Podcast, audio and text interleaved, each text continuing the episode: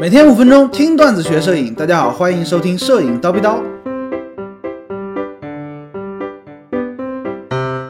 论光影的味道，大家好，我是高老师。啊，好久没有录叨逼叨了，大家通过各种渠道召唤高老师呢，让我个人感到非常的感动啊，跟大家道个歉，最近呢课程比较满，还要抽空写书。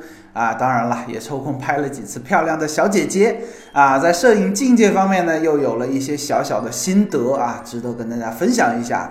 今天呢，想要跟大家分享的主题是聊一聊光影的味道。这个东西呢，听上去比较老法师啊，比较玄学。怎么讲呢？大家都说啊，摄影呢是用光的艺术。这个对于初学者而言呢，这句话通常是一个打趣的笑话，对吧？哎，摄影就是把钱花光的艺术嘛。啊，因为好的器材很贵，而且那个阶段呢，有些初学者啊，大家对于器材看得很重嘛。但是如果说你稍微进阶一些啊，资深一些的摄影玩家，对于这句话的理解呢，就应该有所改变了。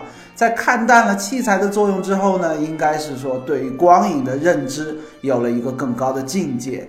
这个时候你可能就需要思考一个问题了：什么样子的光影它是好的，是有趣的，是有戏剧性的，是令人深刻、印象深刻的？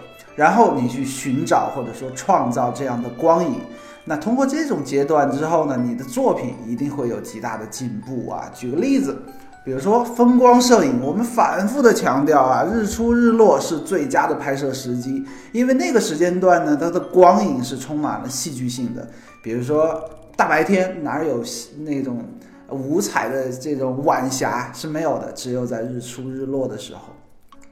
这个呢相对比较好理解，而且大家呢之前应该也听过一个说法：极端的天气往往能出风光大片。同样的道理嘛，因为极端的天气它的光影是充满戏剧性的，不是那种很平淡的效果。但是对于人像拍摄而言，有的这种有趣的光影其实还蛮难追求的。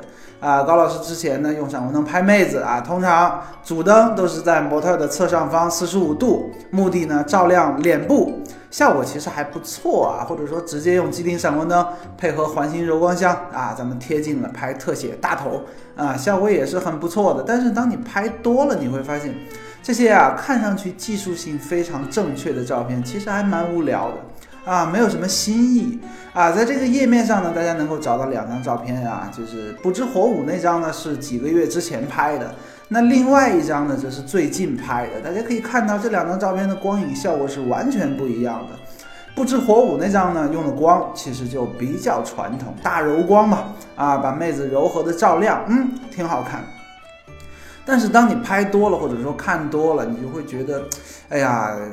越看越无聊，甚至说隐隐的，对于我个人来说，甚至隐隐的感到有一些焦躁和不安啊！我最近呢，经常问自己，是不是我只能拍这样子效果的照片了呢？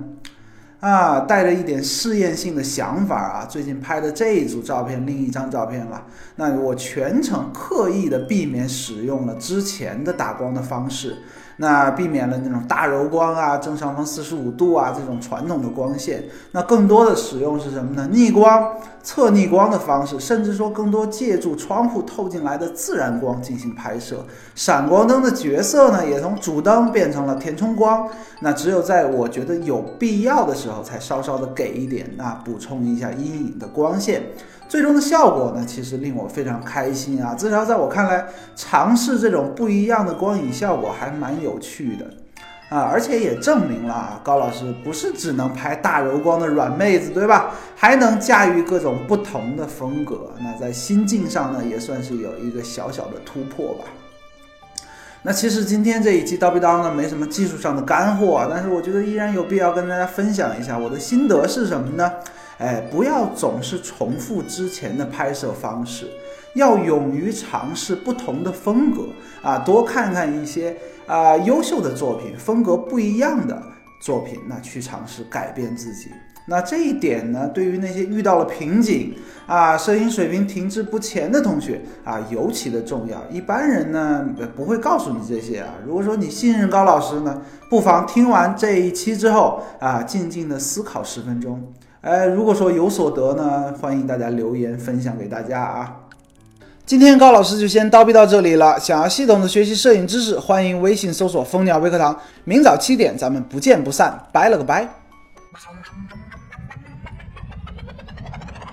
摄影刀逼刀重磅回归送福利，从现在开始到一七年十一月三十号，只要转发本期节目即可参与幸运大转盘活动。参与方式分为三步：第一步，转发节目到你的微信朋友圈；第二步，把转发截图发送给蜂鸟微课堂的微信号；第三步，等待人工审核之后，就能得到当日有效的大转盘链接，点击进入即可抽奖。每天我们都会送出价值上千元的蜂鸟微课堂 VIP 以及热门视频课程的兑换券，还有大量优惠券在等待着大家，机不可失，失不再来，赶紧转发节目参与活动吧。